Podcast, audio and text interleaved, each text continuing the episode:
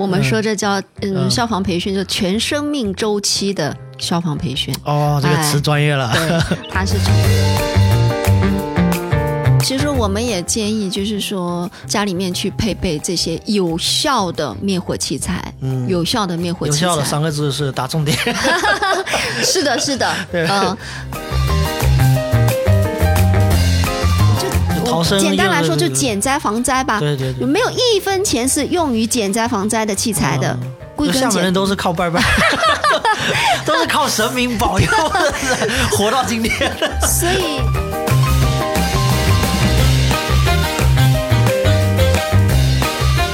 欢迎收听黑熊电台，我是 Tommy 啊。今天我们来聊一个很多人都嗯不太愿意去谈论的一个话题，尤其是我注意到在。播客这个领域里面很少有人做这个相关的一个话题，那但是我又觉得这个事情很值得聊，也很怎么说呢？自己也有一些感受，所以呢，今天有邀请我们在消防领域的一位专家啊，何老师何慧玲，来跟我们一起聊聊天，来聊一下这个。小区防火啊，这个家里面这个防火啊的一些注意事项，尤其是很多人忽视或者是被大家误解的一些操作，相信很多人的一个正常的。想法就是说，我肯定不会摊上这些事，但是我觉得很多人的这种把这个脑袋戳到这个沙子里面，就当做这个事情不会发生，但真的发生的时候会手忙脚乱，因为我们就是需要日常的这些常识和日常的一定的训练，才能够在真正面对这些问题的时候达到一个比较好的效果。然后我们来，呃，请何老师跟大家说两句。哎，Hello，Hello，大家。好，嗯嗯，那何老师也大概介绍一下吧。现在是做一个消防的讲师嘛？对，嗯，就是在我看经常是进社区嘛，包括我们社区嘛，嗯，包括很多的机构去做这样的。而且我发现这个年龄段或者说这个受众群啊是。很广啊，对对，小到这个幼儿园小小朋友特别小，嗯，然后甚至到这种，呃，居民啊、成人啊、这个老人啊，都都能讲。我觉得 这个真是，我们说这叫嗯，消防培训，就全生命周期的。消防培训哦，这个词专业了。对，他是从幼儿园啊，从幼儿园开始啊，到七八十岁的老人啊，我们都有涉及到。因为每一个年龄段，他所要掌握的这个消防常识是不一样的。哦，对，合理合理合理。嗯，哎，所以在做这个讲师之前，就是呃，怎么怎么进入到这一行的？就是啊，也是呃因缘吧，哈。呃，我自己是觉得说自己跟这个消防。嗯，是挺有缘缘分的啊！我以前在做这个行业之前，完全跟这个消防培训是不搭嘎的事情。但是在一次很偶然的机会，我就去了一家消防公司。那当时跟我们厦门的这个消防支队有做一个活动。那么当时听我们一个消防员跟我讲了一个一个故事哈，就是也是发生在我们这个厦门的一起火灾。那当时也是一个店面。店面，然后一楼是挺早的事情很早很早了，十十十十几年前了。哦，挺早。然后我们消防员当那个消防员当时是参与了这个这个救援的。那当时他因为也是店面。嗯，店面一楼是店面，楼上是住人的。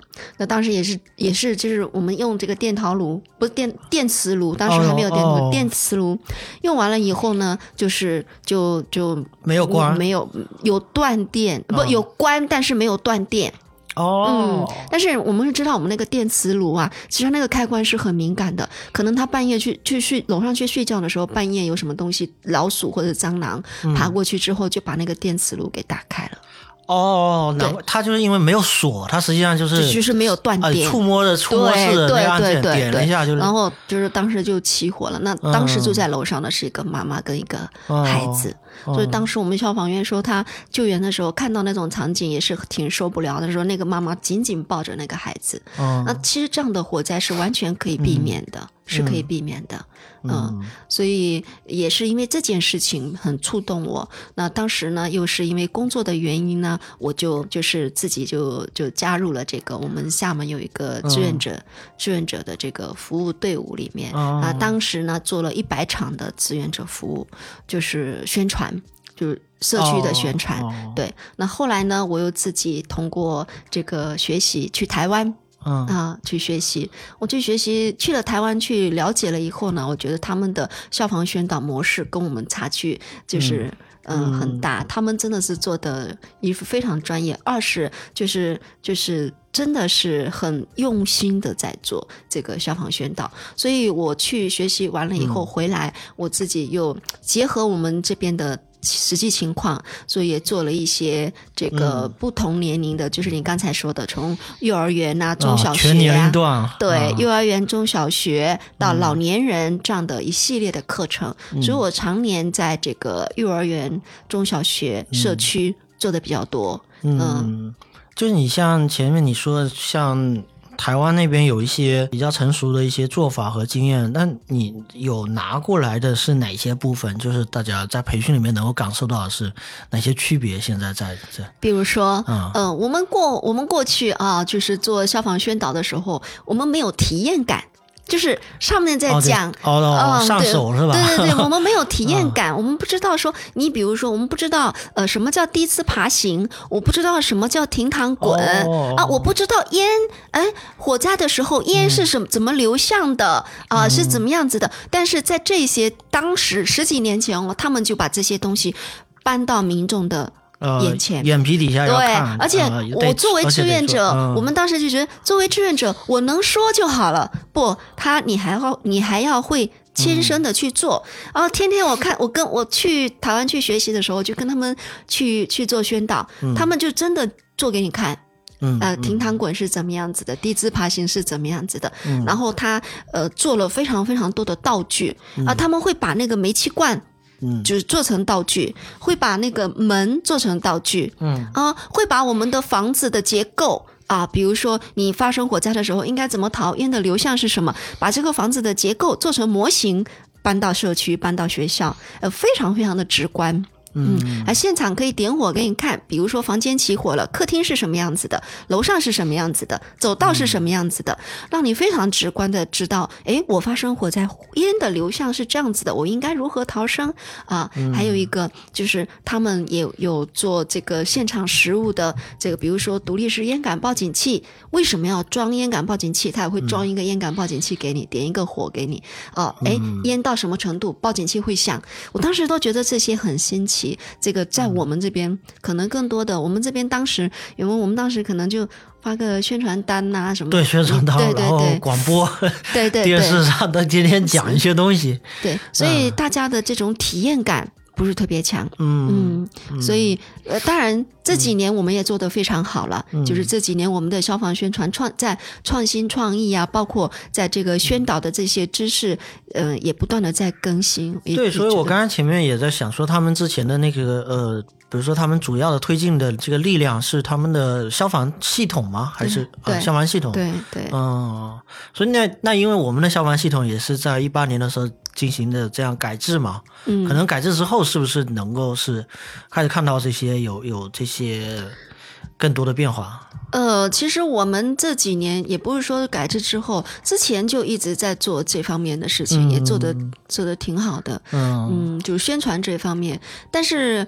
可能因为我们确实是怎么说呢？这人太多了哈。对，我觉得好像就是官方在做，然后其实民间也有很多的这样的团体也也在很多很多。因为确实我们的这个人口数量比比人家是对对，但但是有一点，我觉得我们缺乏一个很系统的，包括你说我们民间的组织在做，我们缺乏一个官方的组织很系统的来对我们的民间组织进行，比如说专业的指导。培训啊等等，就所以说就变成说我们的培训没有办法说像人家一样，循序渐进，而且是常年化这样子一直开展的。哦，对，那我们就比如说今年有了，大家做做一下，没有了就就停了。对我们这样叫做运动式的，就是今年突然又有什么运动，下半年要开展什么，那弄了一阵子，然后就偃旗息鼓了，就没动静了。还还有一种就是像我们这种组织，因为我也是属于这种民间组织的，我们也很清楚，其实像我们是。嗯，草我经常说草根组织，我们没有经费啊，也没有什么这其他的一些资源，所以纵使是我们叫心有余而力不足。嗯，呃，另外还有一个。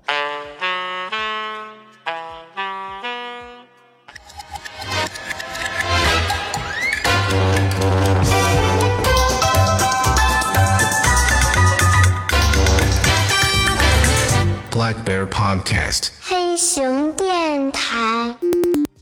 确实，我们现在的这个消防的部门做这个宣传，他们也做的挺好的，而且还有一个我们现在的嗯网络平台的宣传也做的。还就是还不错，所以说民众可能获取消防知识的这种渠道也越来越多，越来越那个，但是就是还还是缺乏我刚才说的，我们民众需要这种体验感，需要这个不断的去嗯这个做呃，我之前听过一句话叫“润物细无声”哈，这个过程是是对，而不是说我今天比如说我们可能更多的是，比如说每年的幺幺九啊，宣传一波哎就没了。啊，一起大的火灾来了，宣传一。波平常都不做这些。我想举一个例子，有点像是我们以前这个九年义务教育都学英文，嗯，这个英文叫做哑巴英文，嗯，等到真的你面对老外见到了外国人的时候，你一开口就不知道怎么说了，还是说的都是 How are you? Fine, thank you。来了就来这句，对吧？实际上就是我们单词掌握了那么多，可是为什么不会用？不会用。对，实际上就是宣传一直在宣传。我们可能在那种下基层、下社区的这种实战。的宣传之前，我们听过很多的消防的这种呃方式、常呃这种规规矩啊，嗯，但是真的就，我觉得它的有效性真的是是是很成问题的。对，就大家真的去拿了那个灭火器去灭那个，就是你真的点一个火，然后去灭的时候，你发现就是你肌肉并不。习惯有这个动作，你你你真的人生第一次有这样的一个提和一个一个喷这么一个动作，你发现你从来没做过。对。但如果这个动作还是在毫无压力的状况下，在大家伸手让你试的情况下，你可能都做不好。嗯。那这个那更不要说是火灾来的时候，你突然间说给你一个灭火灭火器，你可能也用不好。对。对啊，所以这是一个真的是很巨大的一个一个问题，就需要大家真的是。必须要实操，没错，实操。那很多人都会觉得说灭火器使用很简单，就是看上去好像很简单，对，觉得是个东西，就你喷出来不完了吗？对对，大部分的人都觉得我会用灭火器，因为可能很多，应该说我们现在消防普及这么就是这么广泛，很多人都会用灭火器了哈。但是呢，就是呃，真正就像你说的，嗯，真正遇到火灾的时候，他会慌。会乱，哎，就会忘了说，哎，这个要怎么怎么怎么用，所以我觉得说这个还是真的是，呃，需要。呃，循序渐进这样的一种一一种培训，还有不断的这种做体验感的这种培训，对，就得多进社区，多就实地的这种，这没有办，没有什么捷径，我觉得就对对，就每个人都得感受到，在那个火在你边上烤的时候，你就开始有点 焦虑，我要怎么灭火的时候，对。对对对，我觉得就是这里面其实就呃涉及到我们今天这个主要的这个主题嘛，实际上就是说，在一个居民楼或者小区里面。我们的一些防火的一些误区，这个这个误区，我相信就是我们大家很多人都没有意意识到自己可能这个东西还跟学历、跟这个跟年龄程度啊、跟你的这个收入啊都没有太大的关系，就是所有人都可能会犯同样的错误，就是。如果说，就比如说之前参加你这个培训嘛，嗯，就参加之前可能也是会有很多的很多的误区啊。那包括我们现在，呃，就你自己也碰见的最多的这种这种误区，最最你纠正大家最多的误区的来自几个方面？误区啊，不是说防火的误区哈，我们说的是逃生这方面的误区。逃生的误区，对，逃生的。哎，这首先就有一个有一个问题了，就什么时候选择逃，什么时候选择躲躲？这这这是一个，这是一个就是很复杂的一个问题。嗯，其实对，其实呃，我们现在大部分的人。人一说到火灾，那我问你，一说到火灾就是火，呃，逃生你会想到什么？逃生下楼，下楼，呃，湿毛巾捂口鼻，是不是？对，湿毛巾啊，甚至是撒尿捂那个 弄弄湿。这个民间真的有非常多这种传闻，是的，是的甚至在抖音上面说，你就撒尿弄是弄那个就有用 之类的。呃，我们经常说哈，就是火场逃生没有绝对。没有绝对哦，那我们就是说，不是说它就是绝对错误的啊，我们只能说合理跟不合理。比如说，我们碰到最多的一个问题就是，呃，火灾现场逃生的时候要用湿毛巾啊，但是实验证明湿毛巾它是挡不住火场当中浓烟的有毒气体跟它的高温。啊，火场当中浓烟的高温是被大部分人忽略掉的。很多人都以为火是有温度的，但是烟是没有温度的。就很多人以为火灾它最危险的是火，对对，错了，它最危险的是烟。烟除了有有毒气体以外，它还有高温，这是湿毛巾挡不住的。但是呢，我们过去哦，可能很像我们这个年龄的人，从小到大接受的观念就是。用湿毛巾捂口鼻逃生，但这是要看情况的。比如说，你住在高楼、高层楼，那么楼下都是烟了，没有办法出去了。这个时候，你最好的办法就是关门避难，而不是。捂湿毛巾硬冲，这是冲不出去的。嗯，就是有可能在，就是那那个守则叫什么说的？就是有烟，呃，小火快跑，小火快跑，浓烟关门，浓烟关门。你看，你培训过又还给我了。哎，概念接受了，这个词没记住。对 对，就是说这个烟啊，就是看到这个烟呢，还是就是说自己家里面其实是一个挺好的一个屏障。嗯啊，其实是甚至你可以用毛巾或用什么去把那个门稍微再再弄。一下，对，啊，其实会保护的更好。对，但你如果硬冲，可能会首先是容易窒息，在在那个你下下下去的那个过程中。对，嗯，我前段前段时间我们中央电视台去年的时候幺幺九的时候，我们中央电视台有播了一期非常典型的案例啊，就是家里面因为他点蜡烛拜拜的时候，蜡烛没有熄灭，然后就一家是四口。就去睡觉了，然后去睡觉，他是就半夜的时候，这蜡烛就点燃了那个桌子跟贡品，就烧起来了。嗯，烧起来的时候，最先发现这个火灾的是睡在呃，只是一个妈妈跟一个孩子，他是爸爸睡一个房间，另外一个小孩大女儿睡一个房间，小女儿跟妈妈睡一个房间。嗯，然后是妈妈最先发现火灾的，妈妈抱着这个小女儿去另那个那个大女儿的房间去找她的小孩。嗯哦，那这个时候就是就是门都是打开的啊。后来这个爸爸发现了这个起火以后，他开门一看，外面都是烟，他没有出去，他直接做了一个动作，把门关上，打电话报警。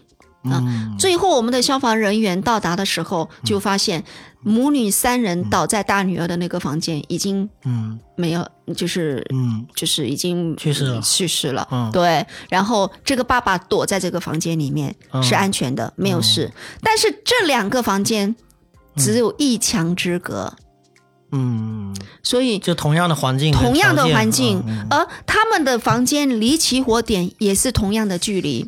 嗯，但是就是只只有一个动作，嗯，就生死不同，对对对，这样，所以一个关门的动作其实很重要。就是这个你做多的可能是错。但你可能就是做对，并不是需要你做一个特别大的动作，可能就能保命。嗯，其实我们一直说火灾现场就是不一定要逃生。假设说那个妈妈跟就是她发现起火以后也关着门在房间里面等待救援不出门的话，嗯，也许就没事儿。我们说，可能你在面对这种火场和这个火情出现的时候，那可能更重要的。还不是你学到这些知识，跟更重要是你保持一个冷静和清晰的一个大脑思维。但我想这一个很难很难很难。对，我我我就给你讲一个例子吧。我们我经常在讲 油锅起火，你碰到过油锅起火吗？对，我我家里也对吧？起火。那我前段时间过年前过年的时候，我在家里面做饭，那用电磁炉就是烧啊，电磁那个温度非常高的锅就起火了。嗯，你想我是天天在讲油锅起火的人，我看到火会。会慌张的，嗯，会慌张的，当下就呃盖锅盖啊什么。但是我我我在边盖锅盖的时候，我也边在想，真的是普通的人没有这个观念的人，他看到这个火的时候，经常会有人哎倒水啊，对，哎，经常有人错误的一些操作方式啊，其实是。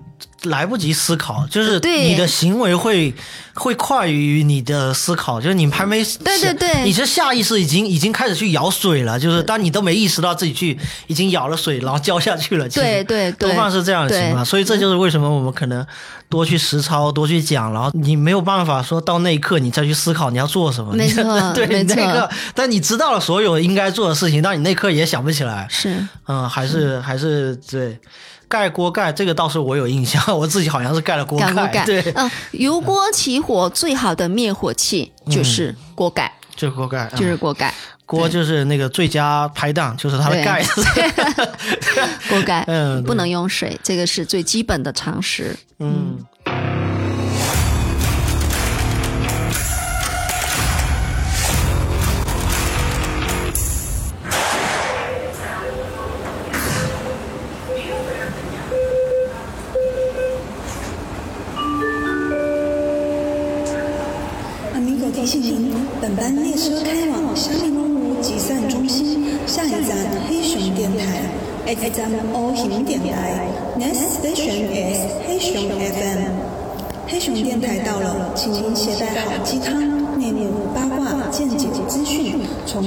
车门有序下车。下车时请注意带钩间距，谨防踩空或挤到跨。期待下次再见。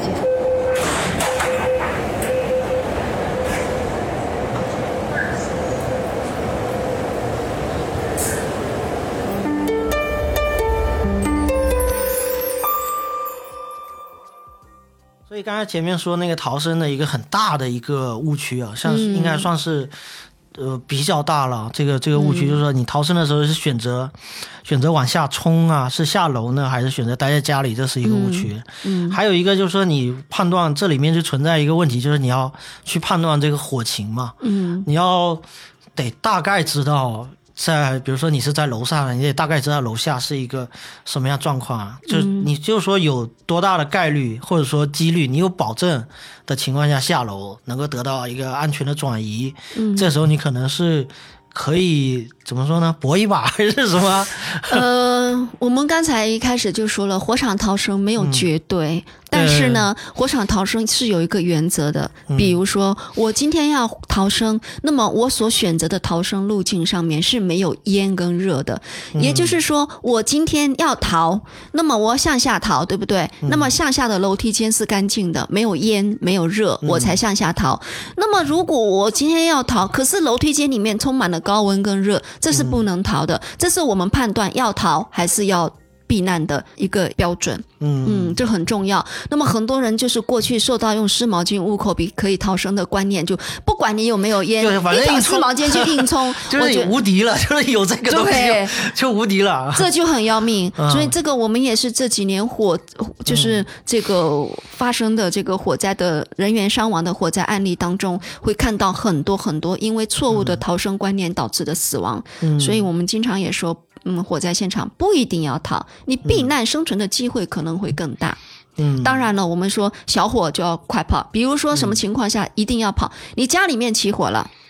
啊，家里面起火了，你家里面又没有 着火点就在你身边，对，起火点就在你身边，你又没有灭火的经验，家里又没有灭火的器材，那么这个时候你就不能说哦，往返洗手间，我们有碰到过这样子的案例，就是一直去端水，一直去端水，可是火势越来越大，越来越大，导致你没有办法逃生。所以说呢，就是就就，哎，我发现就受了一个，也是受很多影视剧，我觉得好像，嗯，我们经常在影视剧还有那些作品里面看到，就是不管怎么样起了大火，就是一堆人在那拿了水，然后甚至是呃。就是人头的传递，传递这个水盆，然后大家浇水。我不知道 八十年代的记忆，八九十年代这永远有这种电视剧是这种这种灭火方式。最终可能可能你因为他在影视作品里面表现出来，可能就下一个镜头已经到了火灭了。嗯，但实际上中间忽略那火真正烧了多久。我我们现在可能说的是两种场景哈。你比如说你在家里面，首先第一个，我们家里面的。可燃物非常的多，嗯，还有我们现在的这个燃火火势燃烧的速度，可能跟你八十年代我们那个时候看到的火火势的蔓延速度啊，呃，是完全。不一样的，因为我们现在又有很多塑料的这些这些制品啊。我们现在家里面的这些可燃物，它在发生火灾的时候，它的燃烧速度非常快，而且在燃烧的过程当中会释放大量的有毒气体啊。所以为什么我们要说小火要快跑？嗯，不要有很多人会很很盲目自信。就是去去灭火，一方面是盲目之心，一方面也是一个，也是一种责任心嘛，就觉得说自己起的火自己灭了，赶紧，不然还影响邻居嘛，是吧？对。然后，那我我我我们经常说，你要懂火才去灭火，你不懂火就不要去灭火。你比如说，呃，这个窗帘起火了，你现在看到的是小火，对不对？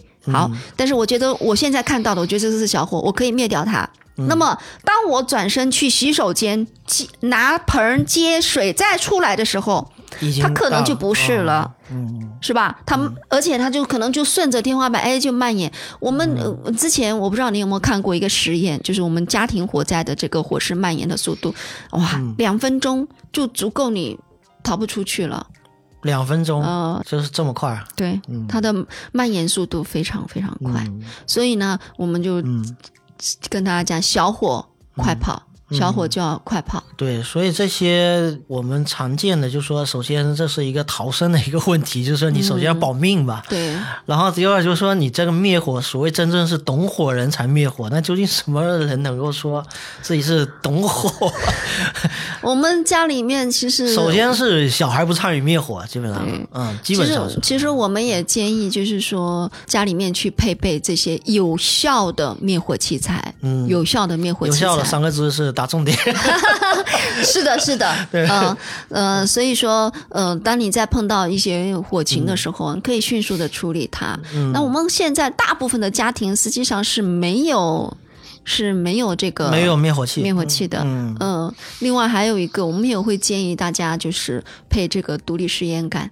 独立试验杆的作用呢，就是你在发生初期火灾的时候提醒你报警。哦，你可以在初期火灾的时候。知道哦，起火了，选择哎有灭火器材的话，可以选择立马就处理啊灭火。那如果没有的话，火势较大，你又没有办法呃处理的情况下，它可以让你在初期火灾的时候赶快逃生，不至于说等火势很大的时候啊。我们这几年发生的这种呃叫三三合一场所的，尤其是店面一楼是住宅呃是店面，二楼是住宅这种情况，那么就建议一定要去备。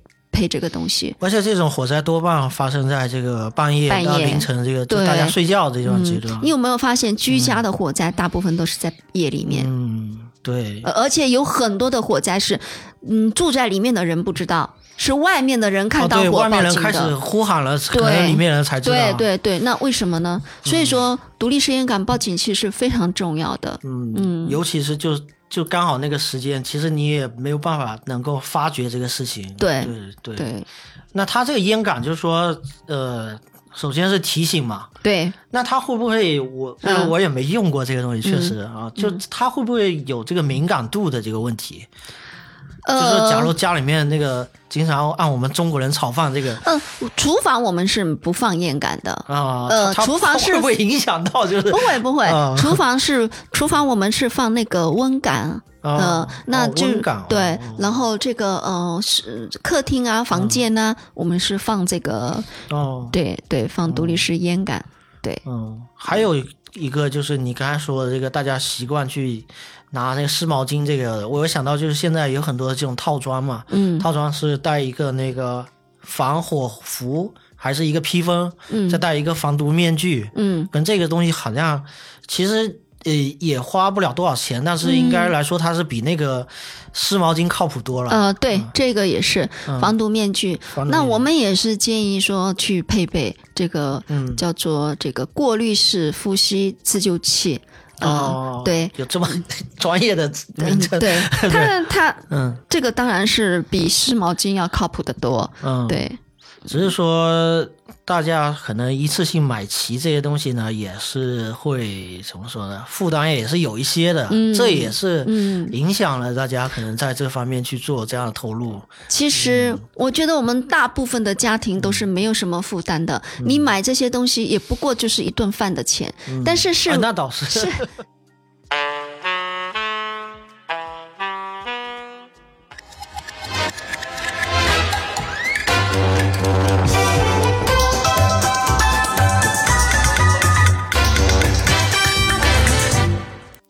Bear Podcast，黑熊电台是我们，呃，是什么？是什么？其实我一直在说的是，我们的防火其实就是观念的问题，观念没有到位。我们家里面最基本的，我们的防火的观念就是用火、用电、用气，对不对？那用完火关火，用完电。断电，对吧？但是我们大部分的人呢，就是脑子脑子里面是没有这个安全观念的。哎，总觉得说，哎呀，就是随意打个比方，你充完手机充电，你会去拔那个插头吗？不会，你就就直接放在那里，下次要用的时候再插上去。每天都要用的，拔它干嘛？哎，对不对？对。所以说，这个就是关安全观念的问题，对吧？然后，就像我们现在厦门进入进入到这个春天，可能墙壁会渗水，会潮湿。对不对？然后你那个插座一直插在那里，会不会吵？哎，因为天气变化，潮湿啊，短路对短路啊，或者是说什么？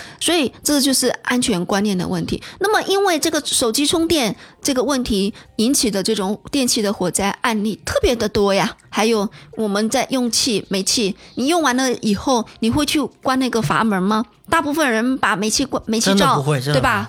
煤气罩关完了以后，所以我觉得说养成良好的生活习惯，养成良好的用火用电的习惯，这是防火非常非常重要的。嗯嗯，那个燃气我只有一只有一种情况会关，就是那个要出远门了，全家人都不在，我们出去旅游，反正那就可能会把总闸给关一次。对 对，平常真的是那我对啊，每天都。那我们再那我们再说到说我们生活当中的这些小，比如说电动车。嗯，就是最长最最多的了。对，现在最 最它的使用是最多的。对呀，你看，我们也经常会看到非线充车充电的，对吧？电动车随意放在走道里、楼道里面，甚至于现在把电动车拿回家充电的，这种情况也特别的多。不让在楼道充，所以就拿回家。对，要把电池拆下来拿回家的。对，哦，这种这种看上去好像很专业的样子，就好像很周到。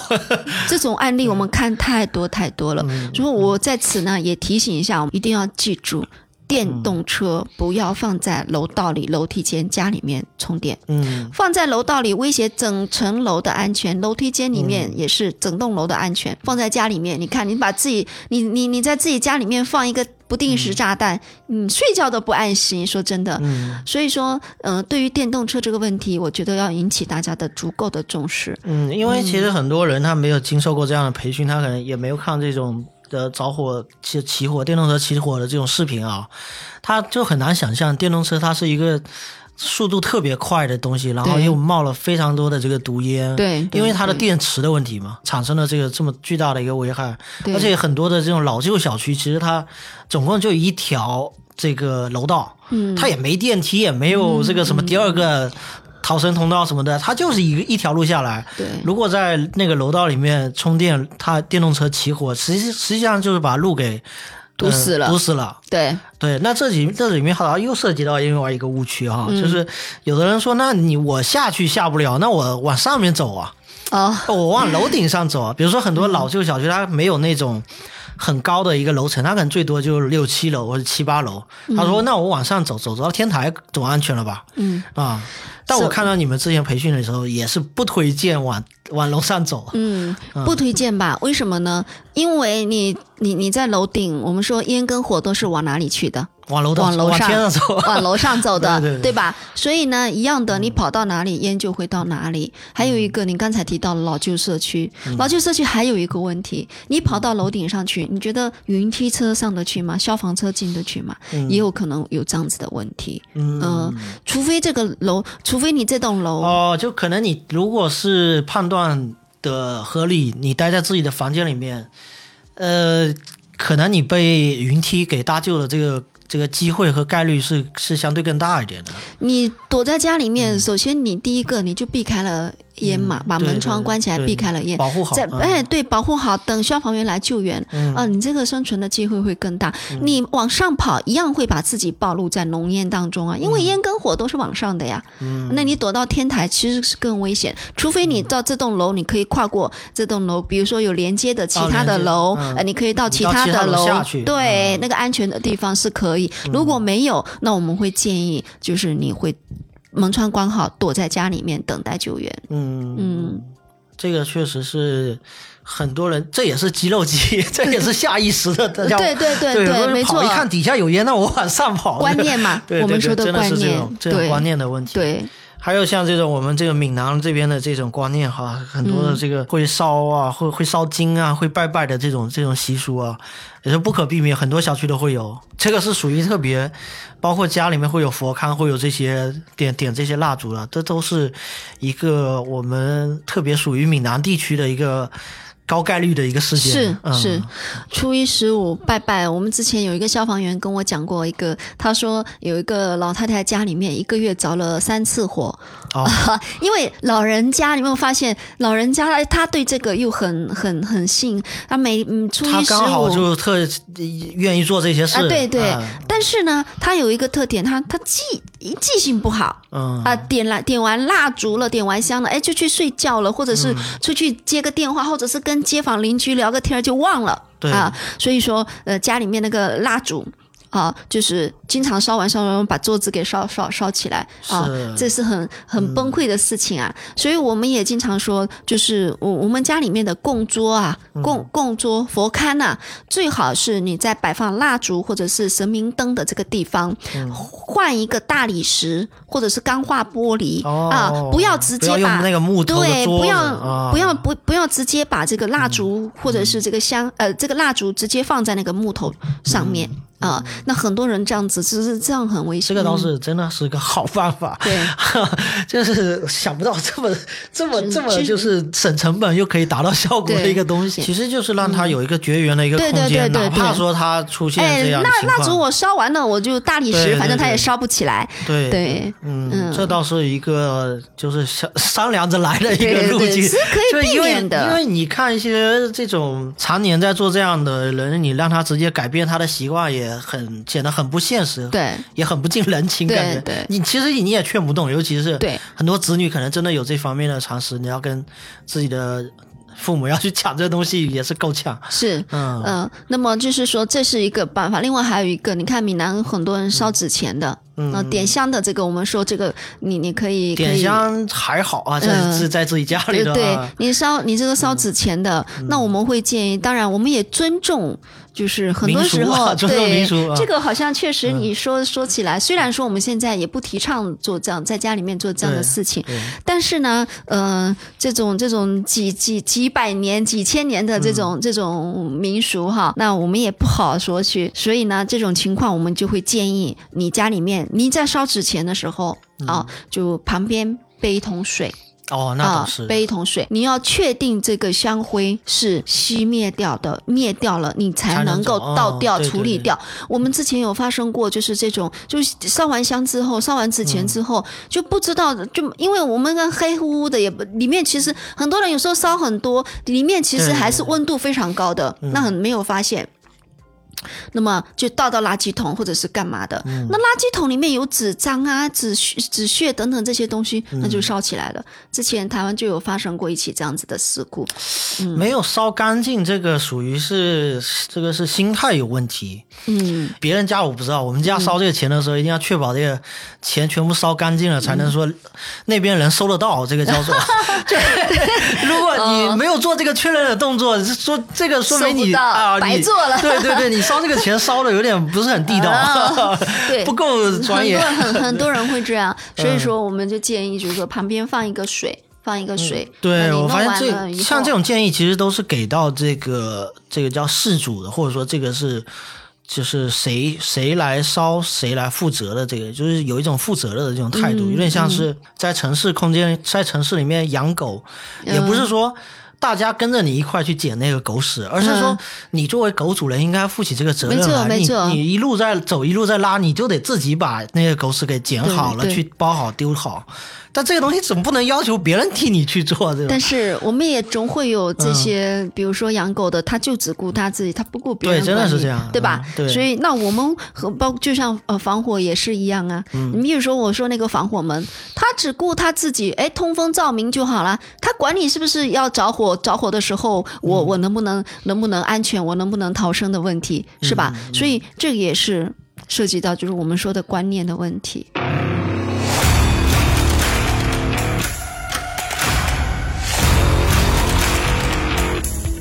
嗨，一些非常熟悉黑熊电台的朋友应该知道，我们做节目一直是打游击的状态，设备带着到处跑，虽然很朋克，但毕竟还是有很多不方便的地方。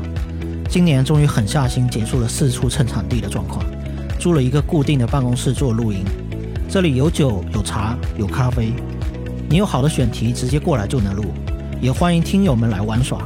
房间虽然不大，但是坐着聊聊天还是很舒服的。也欢迎做播客或者想要做播客的朋友来这里录制节目。新手的话，可以手把手教你入门。位置就在厦门岛内的几何中心怡爱路一百号。这里交通便利，四通八达，写字楼内也有停车位。想要来的朋友，直接微信跟我预约就好。联系方式可以在节目的 show note 里面看到。大家意识不到这些观念，主要是呃，确实它从概率上来讲，发生到每一个人身上的概率相对不是特别大，嗯，啊，不是大到说你特别觉得这东西特别恐惧，对，天天都恐惧。你像其实交通事故的概率也是很大的，所以所以交，所以司机是要培训的，是要拿驾照，驾照完了之后还要看一个。半个小时的那个那个交通事故视频，就让你让你快快要不能正常的走出考场那 那种那种程度的，就是要这样的不断恐吓，包括你要交这个交强险、各种保险，然后也是给你一段一个培训。你说，比如说高速，呃，有了你的车有状况的时候，你应该怎么样？你应该慢慢的开到边上去，然后车上的人是要转移。这个很多也都是常识，但确实。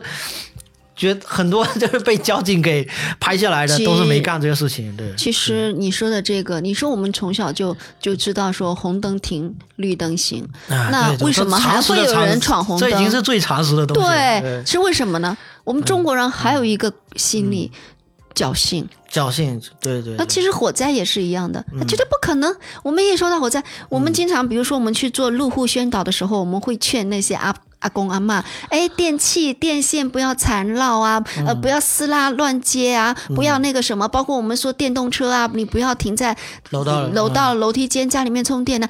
哎呀，没关系啦，我都几十年了，我都是这样用过来啦。他就说我没遇到过这种情况，没错。所以说我们人这种侥幸心理是非常可怕的。嗯嗯，尤其可能这个东西不是探讨中国人的民族性啊，但是确实中国人在这方面的表现确实。是是，就是我们。不想去谈论那些，就是显得好像不是很吉利的事情，比如说火灾了，或者是交通事故了。我们平常我们我们不谈论，家里面可能尤其长辈绝对是你要饭桌上你要聊这个，肯定不让你聊，对吧？就我们是不让，就是我们就是说把 我们前面说把头给埋到那个沙子里面的这种鸵鸟的这种这种心态嘛。我们不谈论，我们是中国人有一种心态，就不谈论就不会发生。对，只要我们不要过多的去。去去谈论，就包括我们小区或者是这种业主里面，我们是曾经发生过火灾的这样的一个小区啊。嗯。但有一段时间过多的高密度的讨论了之后，会有其他的业主出来说，能不能不要聊了？嗯。就是真的会这样子，就是大家觉得说你聊这些东西太多。天天就除了恐吓，除了除了让大家增加这个心理负担，其实没有什么建设性。嗯嗯。但其实大家就是接下来这一步就是建设性了，但是大家都没有产生这一步，这个走迈过去，大家都还没有充分意识到这东西的重要性，就开始不谈论了。嗯。我相信你在培训，包括这样进社区当中。我相信很多只要是去听的人，看多少是有收获的。嗯，那更多的人是选择连这种场合都不要去参加。是是，就是我都不要去听最好。对对对，我不听就任何事情都没有。没错。呃，如何做好宣传倒是一一门课题哈。哎呀，这几年也因为如何做好这个宣传呢，绞尽脑汁。绞尽脑汁。对，各行各业，反正因为其实你像呃很多单位我都听说，很多单位都有这样的培训。对。啊，其实都是。是各行各业都在自己想办法嘛，增加这种一个单位培训，可能他是在公司里面是一个职员，但他回了家之后，作为一个呃居民楼里面的一份子，他也是具备了一定的这种常识了。我相信这个东西还是挺重要的，就是越多人掌握这个东西，肯定是对于整个周边的它的这个安全性会 会增加一点。对对，因为其实其实也有一个一个小小的怎么说呢？这不能也不能叫误区吧？可能。因为大家为什么那么强调这个是一个安全问题？是因为出了火或者说起火这种事情，当然是我们是要等待这个救援。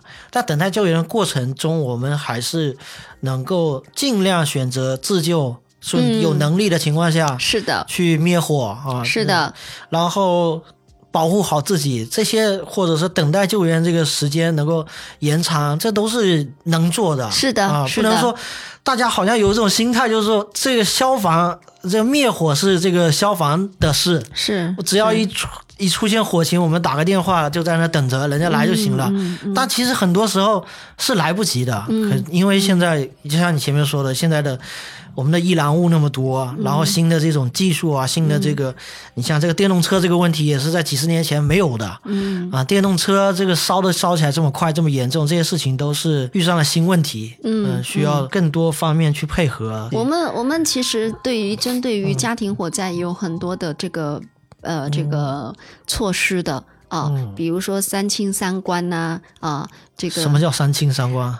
嗯，关电。啊，关火关气呀，啊啊，像然后家里面清了清理清呃杂物杂物啊这些，所以说嗯，然后还有我们现在说的五加三啊，就是怎么这么多名词？对，这个就是我们平常在讲的一些比较 比较专。其实你要是说专业，也不是专业说，其实就是为了让老百姓比较容易对比较容易记得，嗯。通清道啊，啊，清厨房啊，清阳台，关电源呐，关火源呐，关气源呐，啊，这个三清三关。实际上，我们家里面只要能够做到这一个的话，就可以避免掉，就是说一些火灾的发生。嗯，还有那个什么五加哦，五加三啊，五个检查重点。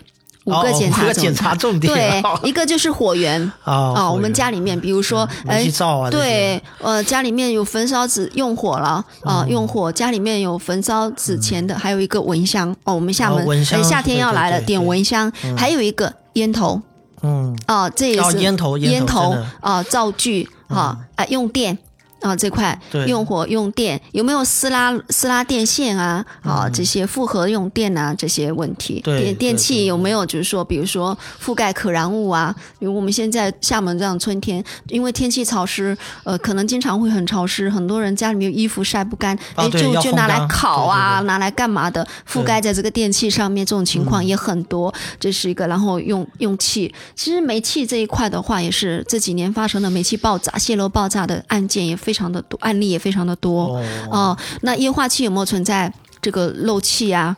阀门管道有没有破损啊、松弛啊等等啊？这些这些相对来讲，就燃气这一块的，它的。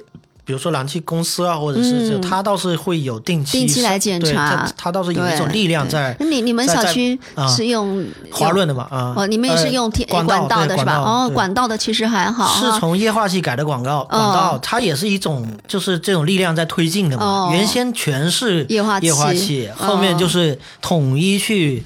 有一个管道大管进来，然后再分成这个入户啊。嗯，另外还有一个就是电焊气割。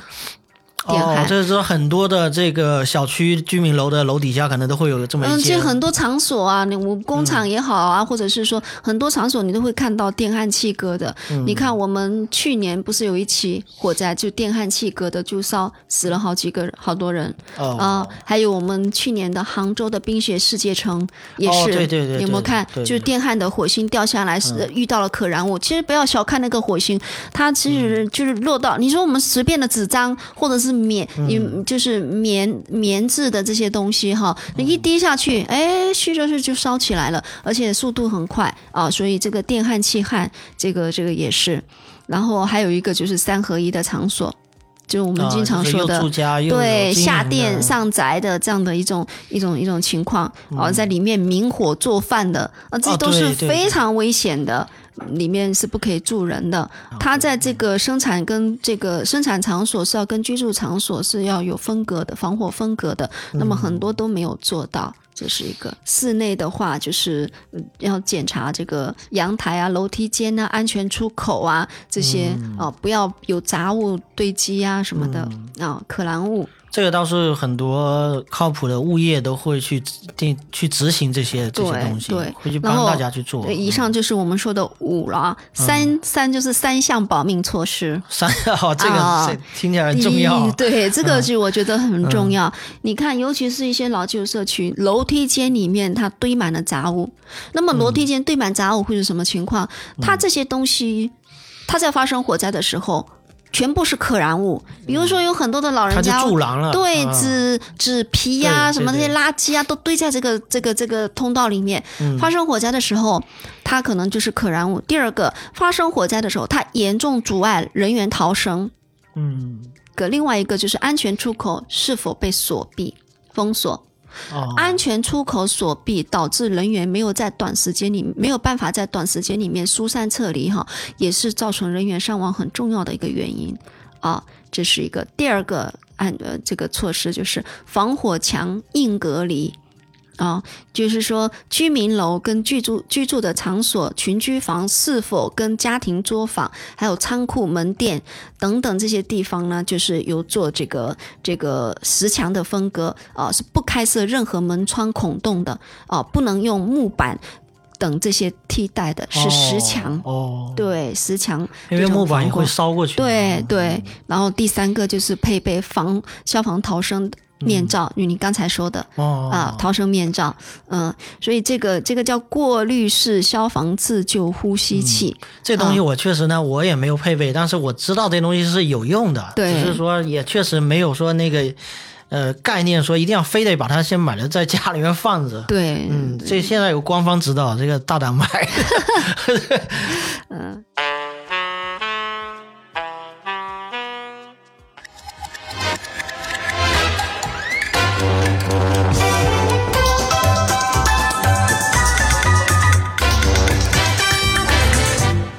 Black Bear Podcast，黑熊电台。我们其实就是消防部门在做这个防火这一块的话，还是出台了很多像很多有利的这种措施的。但是就是说，其实我们民众的这种安全观念提不上去，就意识提不上去。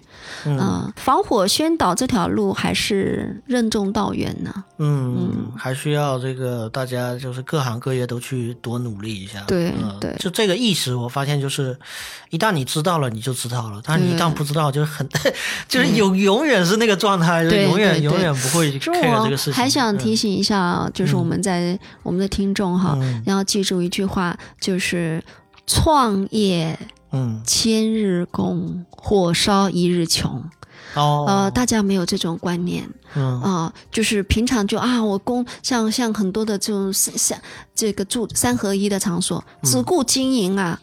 不顾安全了，对对对，对吧？我里面你看吃喝拉撒睡都在那个小阁楼里面，都在这个楼上，楼下经营店面经营，你再没有这个安全观念，一旦发生火灾，你在楼上睡觉，你看出了多少事情，插翅都难逃。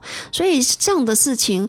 真的是这种悲剧是是可以避免的，嗯嗯嗯，即便就我们经常说的，就是大家没有这种条件，你看你我们刚才还是回到刚才的那个话题，我们的硬件要，比如说你独立式烟感报警器，嗯，最起码的，我觉得我认为哈，你那阁楼你要有安全出口，不是封死的。哦，我们大部分防盗网的这个问题，对，大家做防盗网。对你不，万一您比如说您就是一个小阁楼，二楼嘛，对不？小阁楼，那我楼下万一起火了，我独立试烟感报警器响了，哎，还是小火的时候，哦，还没有蔓延，我楼上，哎，因为你大部分都是二楼嘛，阁楼二楼，我只要这个窗开出去，哎，我就可以下去了，这也没有多大的事儿。我们现在问题是很多的这种都是二楼全部是封死的。要么就是那个防盗那个防盗窗没窗什么的对啊，对，有的甚至于没有窗，对，就是这种情况。其实这种真的是很危险，这种三合一场所的火灾案例太多了。但是我们就还是会有很多的人不吸取这种教训。所以我经常说，创业千日功，火烧一日穷啊，还是这种。不要不要说都是为了赚钱哈，命都不要了。如果命不在了，这个再提其他的都没用。没用，啊对对，嗯嗯，尤其是我看到很多这种三合一的这种住宅里面，其实接电的情况也是非常让人担心。看他这种，他他们可能经常常常不会买这个达标的这种接线板和排插，或者甚至是排插。这个接了好几轮，你看，要头头接一个尾，再接一个，然后就看着这边又接一个电磁炉了。没错，看着非常非常让人担心。你看我为什么今天一直说的最多的一个词，可能就是观念哈。你看我们的观念。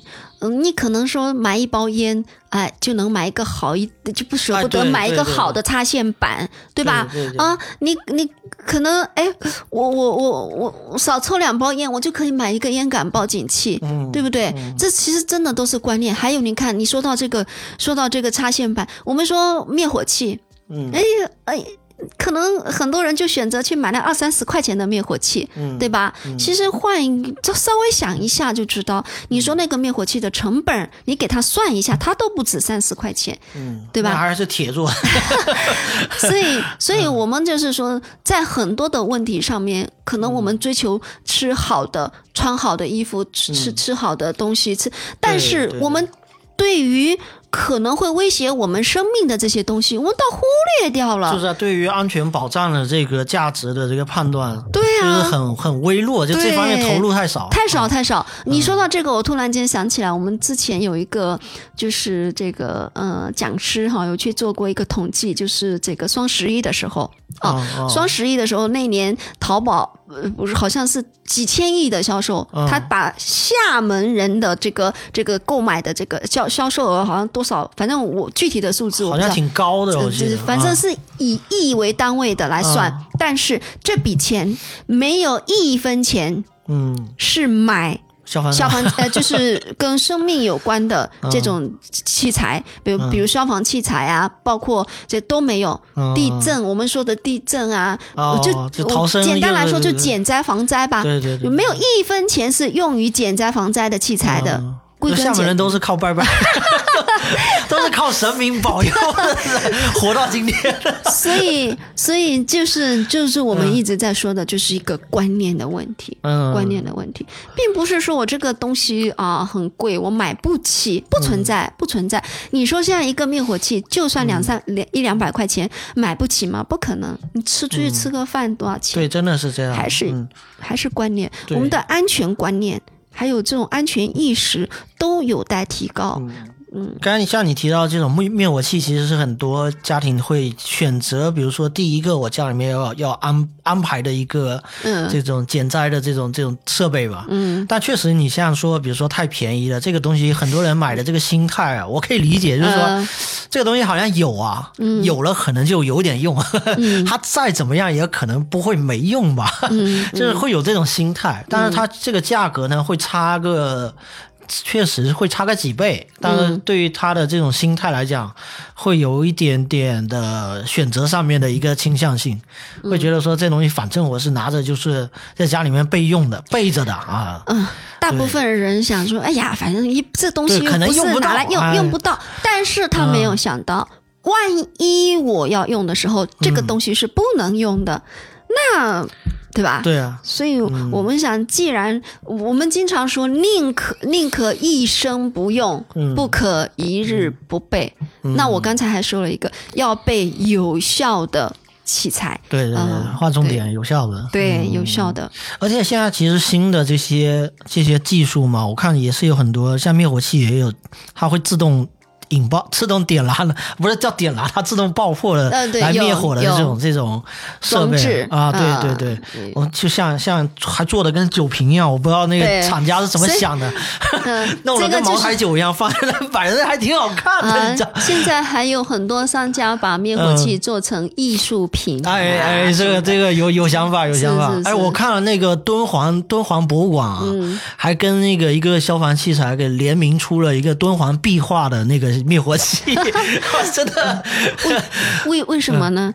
因为现我们很多老百姓啊，心里面对灭火器就觉得灭火器是个不吉利的东西，就是这个心态，心态问题。对，那觉得你就。我红红的一个一个东西出来摆在我家里面，他觉得那个灭火器不吉利，你知道吧？对对对，所以还是很合理啊，把它做的那这他，因为他做红色是为了提醒你在显眼。显眼，你在最关键的时刻知道它在哪，我不是为了好看。对，然后我们现在有很多的这个这个商家啊，就是为了迎合我们老百姓的这种心理，哎，把灭火器做成花瓶啊 啊，做成摆件呐。做成哎呀，反正很多花里胡哨的吧。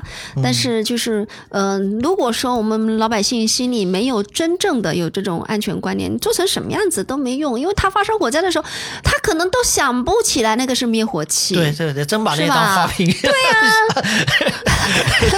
所以，我我我对于这些，我倒不是。我们现在有很多的创意创新，我都觉得不是创在点子上，啊，有的时候是真的是创的不伦不类的呢。嗯，就是。是他要真正要有效的去能够做的，他可能那才是重点，就有点本末倒置了。对，你说我们我们我去这个欧洲，我看人家很多店面里面的那个灭火器，所有的店面我拍了很多的照片，所有的你去酒店也好，或者是去别人家那种店面、咖啡店或者什么店都好，嗯，灭火器都是在最显眼的地方。嗯，你看我们现在，我们那个很多的店都要把灭火器藏到你看不见的地方，因为不好看，影响美观。嗯，呃，是吧？所以这这是说归根结底还是观念的问题。嗯嗯，对，这个就没有办法。对 就是要把那东西放在对到处都是。不是你经常都 你说你你藏起来，你发生火灾的时候，你都不知道你那个灭火器放在啥地方。嗯，对吧？嗯，所以就是观念非常重要。而且像现在这种呃水机的这种灭火器啊，就是更多的是使用场使用范围其实是更大的吧，相对于之前的那个钢粉式的那个那个灭火器，就大家传统的都是认为那个东西喷出来是个钢粉嘛，嗯，或者说呃大家应该说日常见到最多的还是钢粉，对啊，就目前应该说配备量可能最最高的，嗯，它相对的。成本，它的价格也相对是呃更平民一点的。对对，其实现在大部分人越来越知道水汽灭火器，并且也说知道说它的这个灭火的效果也非常好。嗯。但是因为就是还是回到，因为干粉灭火器比较便宜啊，对，而且它的这个覆盖率确实也是比较广。呃，那水汽灭火器的话，它的灭火效果确实要比干粉灭火器好。我们是说在比如说灭这个呃这个。油油锅类的火灾啊，油锅类的火灾啊，固体火灾，好像都能，好像看它范围挺大的，对，它高压电呢，还有什么这些是高压电是不可以的，不可以，对对对对，那高压电，但我们家里面的家用的这是是可以的，嗯，所以这个这个这方面，其实我们也是需要跟我们的民众来普及。其实灭火器这个当然就涉及到。就是实际操作的问题了，但那个东西就是我们用播客可能不用过分展开，但实际上它有一个误区，就是大家对于灭火器的使用有可能存在很多个误区。其中一个误区就是，你看像这个灭火器的这个选用方面啊，是用哪一种放在家里？还有一个就是很多人可能认为这东西就是拿来就用，啊，拿来就是赶紧对着火喷。但但这个东西在喷的时候呢，它是这个要。对这个火的根部来来进行这个喷射，尤其是火的早期，就早期火灾嘛。对对对，那那可几乎可以说是，如果是很大的火，几乎是没用的，就是灭火器。哎呀，我们经常说这个灭火器，所有的灭火器都是用来灭小火的，小火呃，用对小火的。那就是这个呃，还你还要会用。有的人他不懂会用，就像你刚才说的，没有对着火焰的根部啊，这个是很重要的。有的人拿到灭火器就一通乱喷，也也没有办法在第一时间里面控火，那么这也很容易造成火势蔓延啊。是，所以帮倒忙了，对对，所以说这个第一时间这个。呃，灭选选用对的灭火器，还要掌握正确的使用呃灭火方法啊，这个也很重要啊。对准火焰的根部啊，压下这个压把。那么关于灭火器，可能说过去很多人会记一个这个使用的口诀啊。那今天也跟大家分享一个很简单的啊这个口诀，叫提拔我压。啊，提起灭火器，拔呢就是灭火器上面会有一个这个栓啊，把它那个安全栓给它拔掉。安全栓对对，一根铁棍。对对对对，那个给它拔掉，然后握住那个管喷管，对着火焰的根部压下那个压把，四个字：提拔我压，很简单哦。如果你记不住的话，你就记提提拔我压。对，它有个提拔我压，对，就很好记，嗯。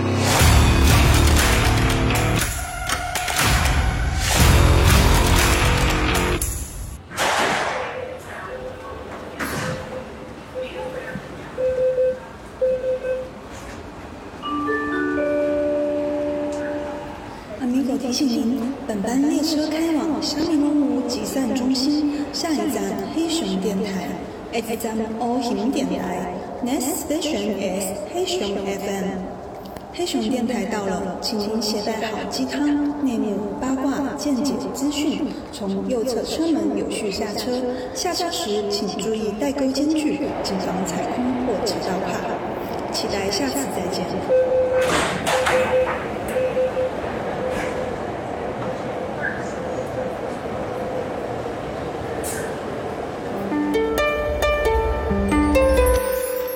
只是其实针对家庭防火也好，或者是各种器材的使用，大家就是在可能观念上多多的去了解。我觉得可能大家会从，就是他真的对这个东西感兴趣，他可能可以向这种民间组织去寻求这种帮助。我看很多的这种救援队也好，或者是救援这种就民间的这种，他都有提供这个培训。对，啊，我发现就是这。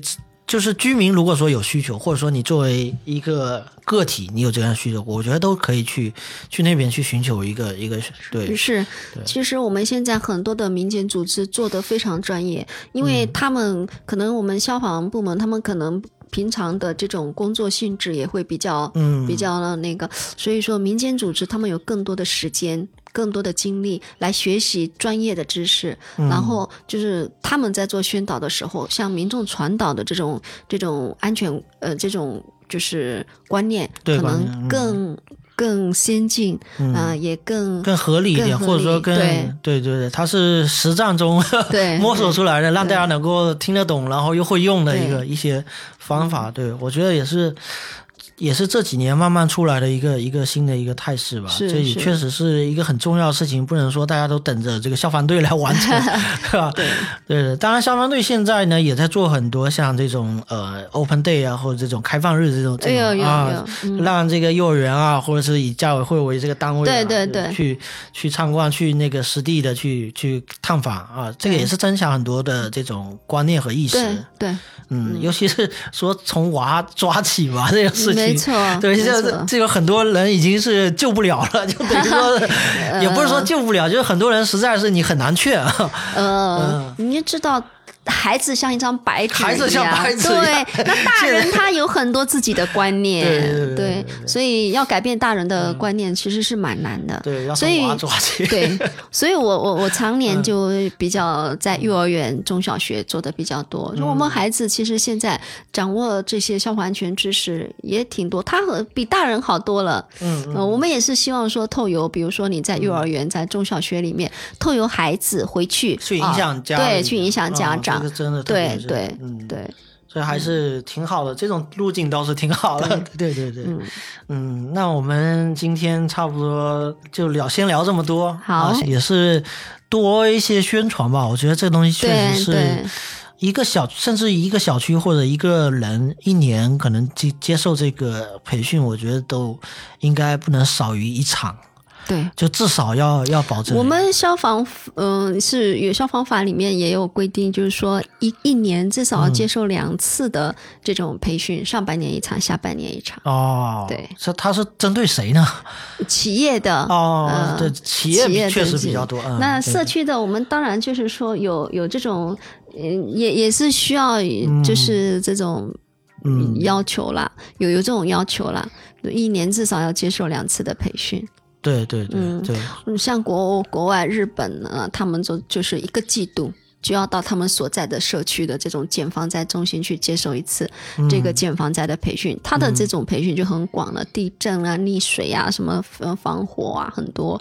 那我们这一块，就我刚才说的，我们做的还不是特别系统。嗯，对，因为我们其实也这期也是主要聊防火的这个事情嘛。对，其实它包括消防队啊，或者是这种救灾啊，其实它都涉及到很多方面。对，你看逃生这两个字，逃生它其实可以逃很多的这个危害嘛，实际上确实。求生，对对对，这个可能就未来再找机会再聊吧。一期节目肯定是聊不完的。那我们今天就感谢何老师来我们这边做客黑熊电台啊，跟大家说拜拜。